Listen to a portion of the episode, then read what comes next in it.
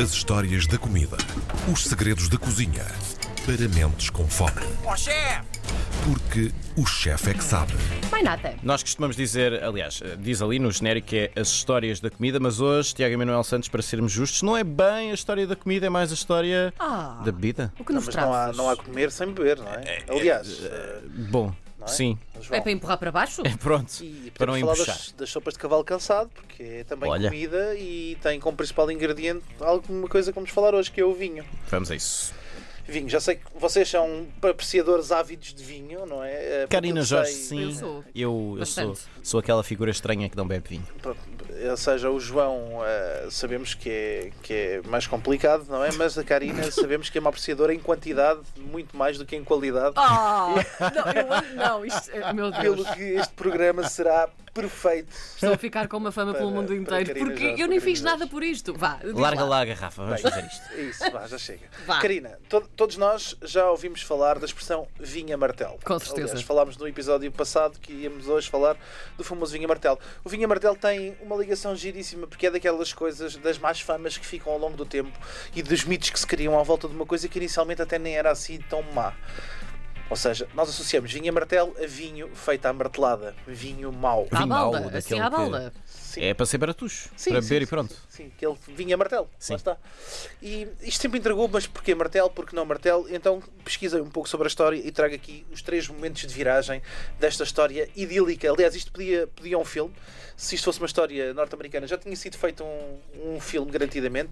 De diretores da Netflix, por favor, pensem nisto e comecem Tiago a Emanuel Santos a lançar o repto neste momento. Sim, sim. Vamos fazer a história do Vinha Martelo. Vamos lá. Bem, o, o vinho martelo, onde é que surge a expressão? Em 1875 aconteceu uma, uma epidemia na Europa que redizia 90% da vinha na Europa, chamada filoxera. Não sei se já ouviram falar disto ou não, mas Não. basicamente destruiu completamente a vinha europeia, Sim, sim. o que fez com que existisse uh, vinho de muito má qualidade, uh, vinho muito mau e em pouca quantidade. Aliás, esta, esta crise foi tão grande que fez com que existissem até quedas de alguns governos, não só uh, monárquicos, mas como republicanos. Tal é a falta que o vinho faz nas mesas dos portugueses. É? Foi a nossa lei seca imposta. E então. Durante essas, essas crises veio de França um senhor ah, para o Ribatejo e para a Extremadura na- no, no último quartil de 1875, portanto entre 1875 e 1900, chamado Jean-Louis Martel. O Jean-Louis Martel era um produtor de vinhos ah, e que veio fazer enxertia nas vinhas da Extremadura e de Ribatejo, que foi uma técnica de ultrapassarmos a filoxera. Começou a produzir vinho na altura que era considerado muito bom comparativamente àquilo que existia. Então ficou o vinho à Martel, portanto que era um vinho de boa qualidade. O tempo passou e surge em 1911 uma pessoa chamada Simão de Martel. Não estava relacionado ou por acaso tinha mesmo? Não estava nome? relacionado, não estava relacionado. O Jean-Louis Martel francês, Simão de Martel português de ascendência francesa, Certo. mas sem nenhum tipo de relação. Simão de Martel em 1911 faz um estudo estatístico do vinho em Portugal, onde, como bom defensor ah, da qualidade de vinho, portanto, digo que prima afastado de Karina Jorge, provavelmente. Sabes que o meu pai eh, era mini produtor de vinho e o meu avô também, portanto. Explica muita coisa. explica muita coisa. Ahá, ainda não te tinha contado isto. Continua, por favor. Sopinhas de cavalo cansado ao pequeno almoço, portanto. Na altura deles, sim.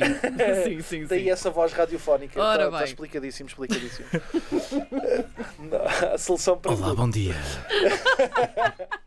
Sim, vá. E então o que é que Simão de Martel em 1911 faz? Faz um estudo, mas considera apenas o vinho de qualidade. Ou seja, 50%, considerou só 50% do vinho que era produzido em Portugal. Todo o vinho que era produzido para tascas, para pequenas casas de pasto, para adegas, que era feito pela família, pelos, pela ascendência de Karina Jorge, não ficou contabilizado. E ah, muito menos ficou contabilizado o vinho que era produzido para fazer aguardentes e destilados. E então ah, esse estudo foi ridicularizado como um estudo de martelo, foi um estudo a martelo. Porquê? Porque só considerava metade daquele que era o vinho que realmente existia. E, ironicamente, a população começou a utilizar a expressão do martel para descrever um vinho que não tinha sido contabilizado. Então, quando perguntavam que vinho é que era, foi um vinho que fugiu ao estudo estatístico, logo era um vinho a martelo, e ficou o vinho a martelo aqui associado, nesta fase, a uma- um produto de menor qualidade. Portanto, essa foi a primeira facadinha no nome Foi a primeira facadinha. Martel. A primeira facadinha. A mais interessante de todas foi protagonizada por um senhor fantástico, um grande, grande senhor chamado Manuel Serafim. Aliás, o nome parece uma anedota do Hermano José. Lembrei-me logo do Serafim Saudade. Mas, mas não é. Manuel Serafim era um residente de Sacavém que em 1966 foi preso em Sacavém durante ah, uma operação da, da polícia da GNR de Sacavém, que inclusivamente houve tiros num café em Sacavém. Portanto, imaginemos bem. Coisa para quão- um certo alerta, uma não coisa, uma coisa potente, uma coisa potente. Ah, e Ainda é não existia um certo Manuel canal de televisão. fazia? O Manuel Serafim fazia whisky a martelo. Fazia whisky contrafeito. Portanto, ele comprava garrafas de whisky ah, normalíssimas, punha num barril, de, num barril de madeira e misturava com álcool etílico e umas pastilhas de corante de cor caramelo. Portanto, reembalava os whiskies com rótulos contrafeitos.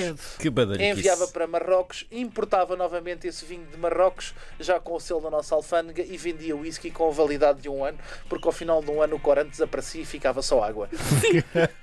Escusado será dizer que nas manchetes ficou popularizado o whisky a martelo. ah, também do Sr. Manuel Serafim. Estou o que deliciada. levou-nos à expressão fantástica das produções a martelo. E hoje usa-se geralmente em foi feito a martelo o whisky, foi feito a martelo a aguardente, foi feito a martelo ah, tudo o resto.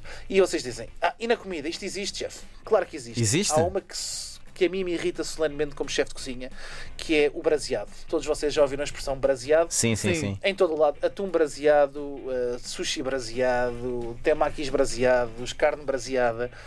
Meus amigos, um braseado é um estofado.